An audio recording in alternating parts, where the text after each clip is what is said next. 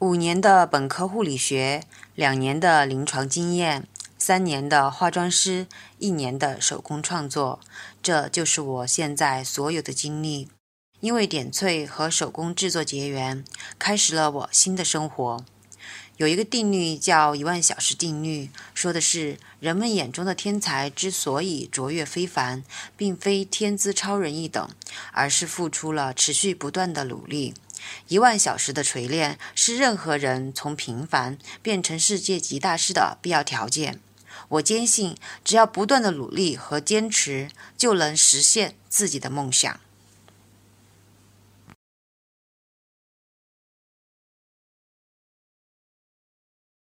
大家好，我非常高兴能够参加百度百家号这次活动，能够站在这个牛津的讲台上来分享我的经历。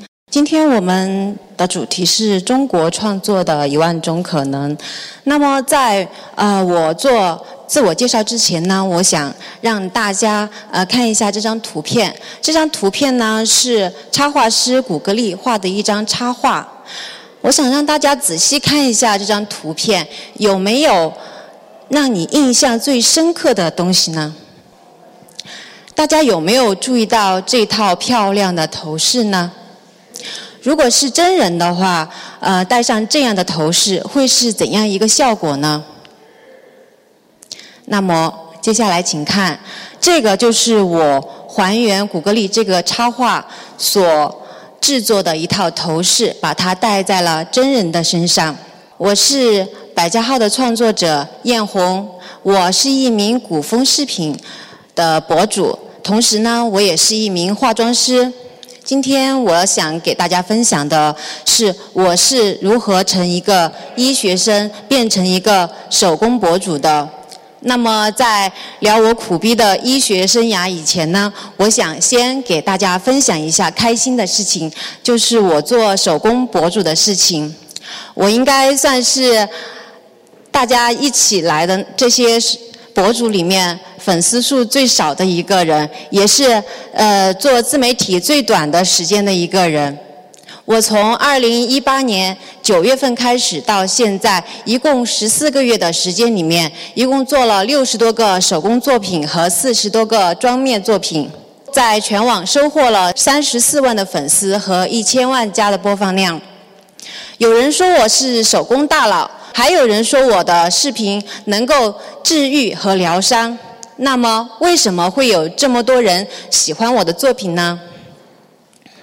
那是因为我让他们看到了我的一双手的无限可能。我用最普通的材料来制作出让他们意想不到的效果的作品。比如说，刚刚给大家分享的这个京剧头冠，就是我用易拉罐做的。而小朋友用来做手工的扭扭棒，我可以用来做什么呢？我可以用来做《延禧攻略》里面的仿绒花。还有这个铜网，它们都不是专业的材料。这个铜网是我们用的静电屏蔽网，我用它来做出了仿青丝护甲。而且我还有很多开脑洞的想法，比如说不要的铜丝，我可以用来设计一款美丽的头饰。这款头饰也是我的一款原创的头饰。然后日溶胶，我可以用它来做福珠的这个头饰，这个也是我原创的一个作品。土豆能做什么呢？可能很多人在这里会比较的费解。土豆我可以用来做这套美丽头饰的一个模具。不仅如此，我的视频主要是采用的是教学的方式。我在让大家看的同时，能够把我想象出来的这些方法传授给大家，让他们跟着学。然后下面大家看到的这一排视频的话，就是我的粉丝给我交的作业，他们。也在我的视频中找到了成就感，我还有很多格外的收获。我认识了很多朋友，还意外的和杨树云老师结缘，并且成为了他的一名亲传弟子。我真的非常非常的开心。那么，讲述了我的这些快乐的事情，我来给大家分享一下我苦逼的医学生涯吧。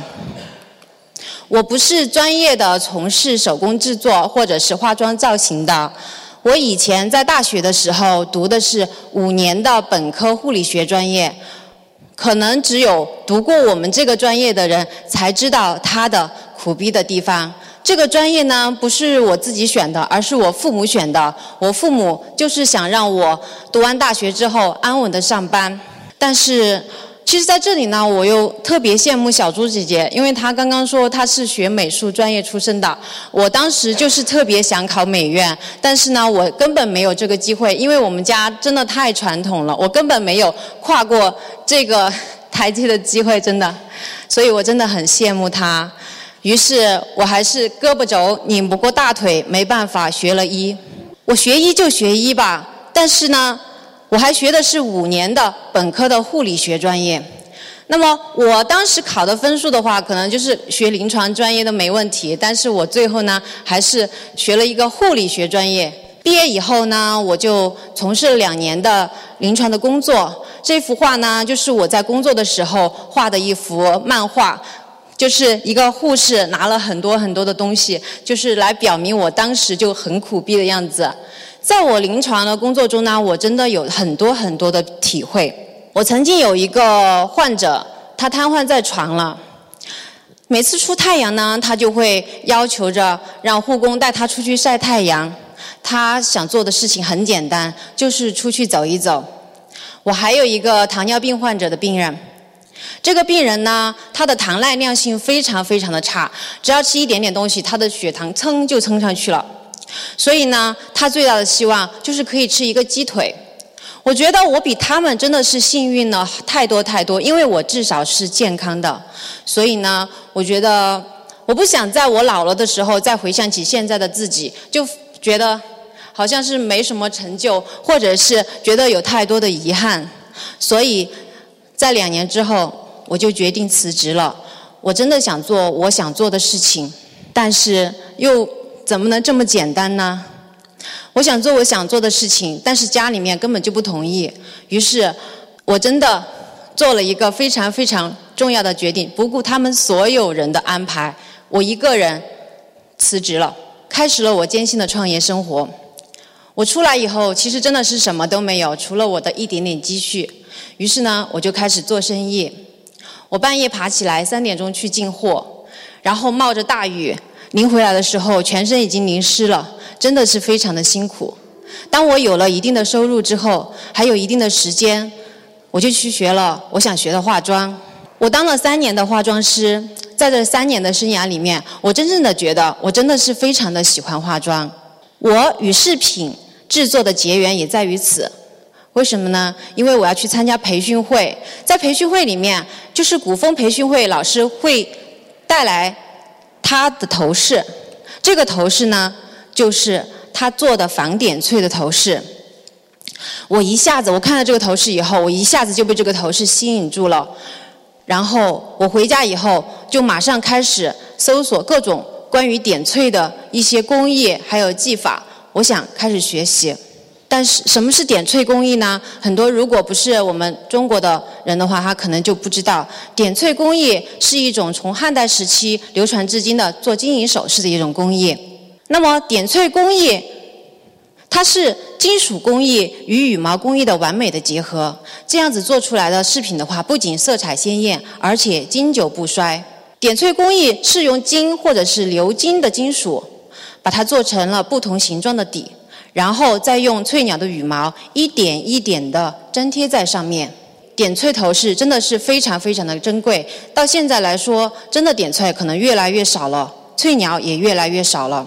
所以稍微大件一点的饰品的话，我们都只能够在呃一些博物馆中可以看到。现在呢，会有很多的一些呃古装剧，他们会用到仿点翠头饰或者是以前的真品来制作。嗯，这张照片里面的这个人物形象呢，是《甄嬛传》里面的华妃，她所戴的这套点翠头饰中间的那个大凤，就是当年的真品。一套这样的头饰的话，在现在的售价大概在一百万左右。它的材料非常的难得，而且它的技艺也非常的高，我们一般人是没有办法接触的。仿点翠的面积越大的话，它做出来的饰品的话就会就会越复杂。